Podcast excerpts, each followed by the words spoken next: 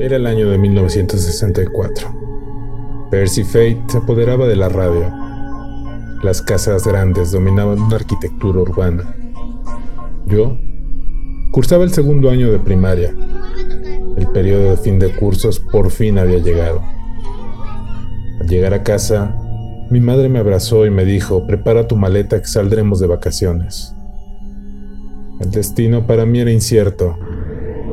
Las horas de carretera conjuntadas con paisajes llenos de árboles me permitieron ver un letrero que decía, Bienvenido a Michoacán. Después de horas de camino, el reloj marcaba las 4 de la tarde. El recibimiento por amigos y familiares no se hicieron esperar. Entre risas y abrazos, salió un niño, amigo de la familia tomando la iniciativa de invitarnos a cortar fruta. Los diez niños que estábamos presentes decidimos acompañarlo. Salimos juntos con nuestro destino en mente, los árboles frutales que este estado provee.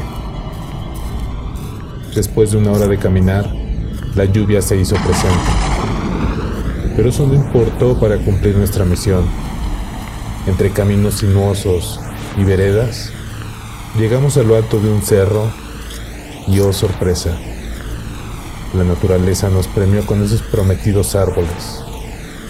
Tanta emoción impidió que nos percatáramos que la noche ya estaba sobre nosotros.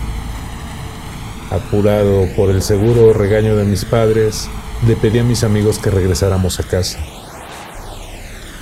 Caminando nuevamente entre veredas, lodo y riachuelo, a lo lejos, y con las posibilidades que la escasa luz nos permitía, pudimos observar a dos siluetas de escasa estatura, uno con sombrero, la otra silueta con vestido y trenzas en su cabello. Se acercaron rápidamente a nosotros y con tono autoritario nos cuestionaron el por qué cortábamos frutas dentro de sus propiedades. Uno de los chicos salió al rescate diciendo, estas tierras las trabaja mi papá.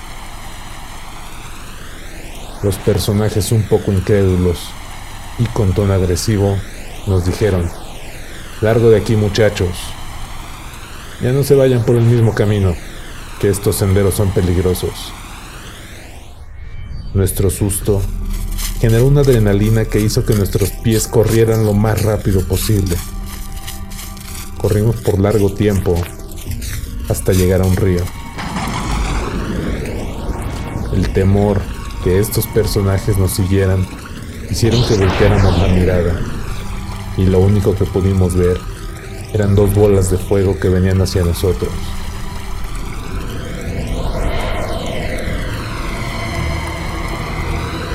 Mis amigos y yo atravesamos el río que comenzaba a crecer a gatas. Nuestra angustia crecía cada vez más y más. Fueron momentos de terror, ya que las bolas de fuego estaban más cerca y ahora acompañadas de risas macabras.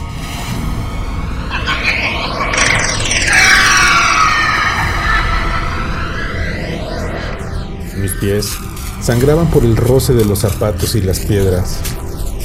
Mis ropas desgarradas y cada vez más pesadas debido al agua y el lodo hacían que mi carrera fuera más lenta. Fueron los 10 minutos más largos de mi vida.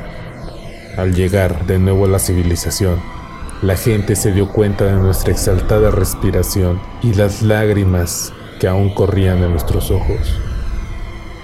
Preguntaron qué había pasado y mientras relatábamos nuestra historia,